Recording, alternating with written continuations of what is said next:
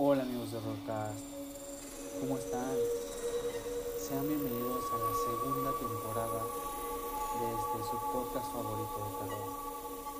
Espero que cada uno de los relatos les encante, les cause temor,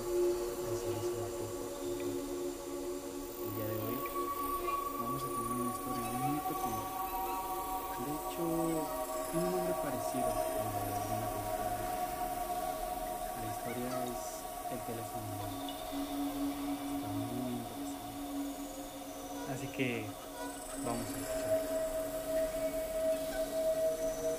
Esta es una historia de la vida real, cuyo protagonista, llamado José, prefirió permanecer en el anonimato en el año 1982.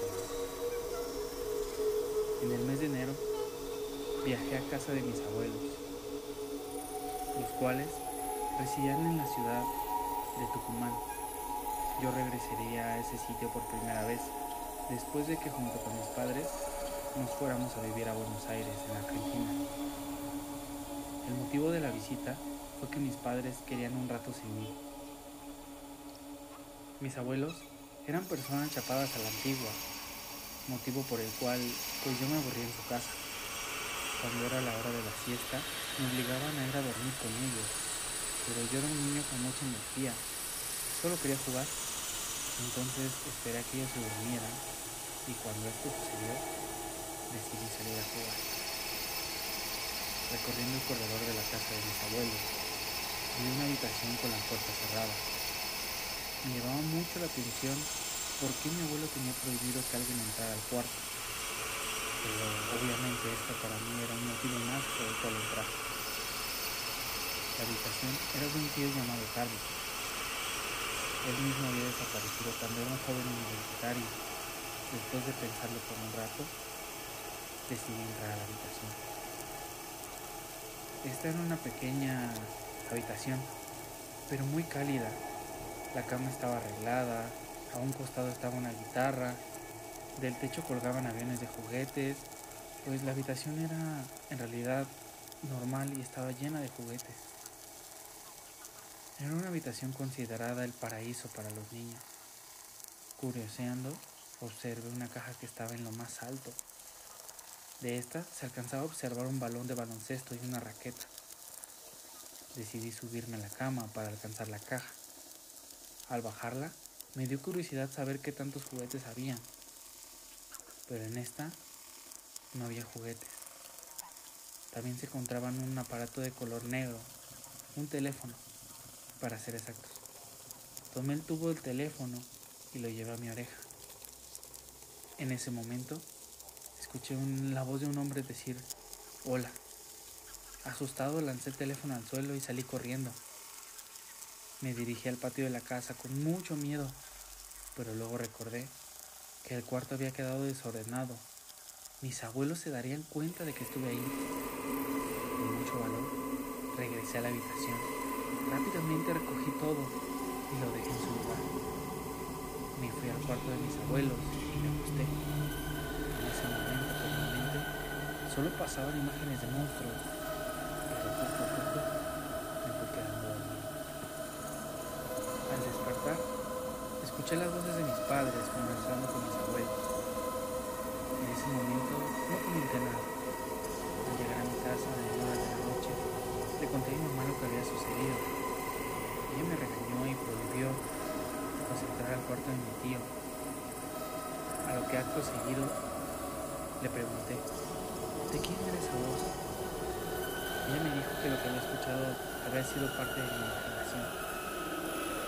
Al pasar los años, yo fui creciendo ya era todo un adolescente, el cual estaba terminando los estudios en la secundaria. Durante ese tiempo nunca comenté lo sucedido, me centré en solo, pues que como tal había sido un sueño. Una me encontraba en una boda con una prima. Esta era cuatro años mayor que yo ella estaba acompañada de un amigo. Juntos decidimos salir de la recepción por un rato. El amigo de ella empezó a contar relatos de horror.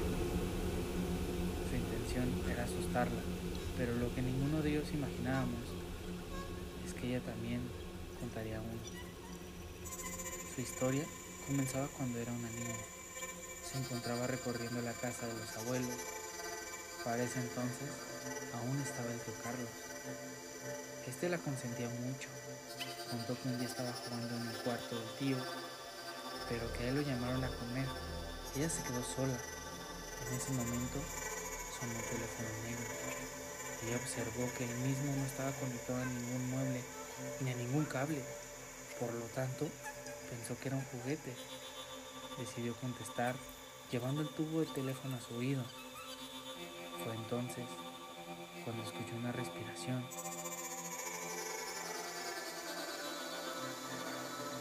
Y una voz molesta que le dijo, Tú no eres Carlos. ¿Quién eres? Asustada, salió corriendo de la habitación. Le contó a todos lo sucedido. Al mismo tiempo, todos intentaban calmarla. Después de un rato se le acercó el tío Carlos. Este le comentó que no tuviera miedo, que ese teléfono era un juguete. Pero mi prima, por supuesto que no le creyó. Al ella terminar su historia, decidí comentarle que había vivido lo mismo años atrás. En ese momento el amigo de mi prima se regresó a la boda. Quedando los dos solos entre confianza, le conté toda mi historia. Sorprendidos quedamos pensando que solo nosotros habíamos vivido este acontecimiento. Mi prima decidió buscar a su mamá con la finalidad de preguntarle qué pasaba con el teléfono negro. Mi tía nerviosa ante la pregunta nos evadía, pero debido a nuestra insistencia nos comentó que su hermano Carlos de pequeños decía que tenía un amigo de otro mundo. Para ese entonces todos pensaban que era un amigo imaginario.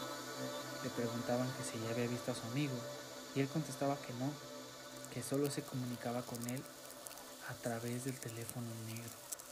Constantemente mencionaba que su amigo vendría a llevárselo a conocer su mundo. La desaparición de Carlos fue en el año de 1978. Se encontraba estudiando el tercer año de Derecho.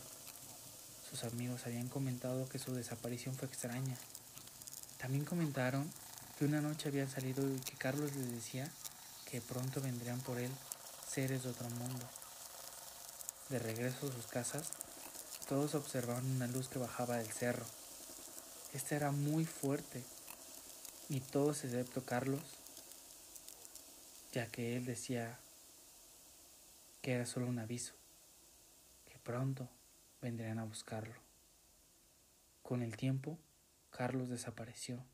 Hoy todos pensamos que él se debe encontrar en ese, el otro mundo donde él tanto hablaba, y que debe estar bien, a pesar de su extraña desaparición. No se comentó nada, pues era una época en la cual muchos jóvenes desaparecían por otro tipo de razones. Muchas gracias por escuchar el capítulo del día de hoy. Es el comienzo de una nueva temporada en Horrorcast. Así que espero que de verdad cada uno de los capítulos les guste mucho y sea una buena elección para ustedes. No olviden seguir la cuenta de Instagram horrorcast-f y seguirnos en Spotify y en Apple Podcast. Y dime, ¿estás listo para el horror?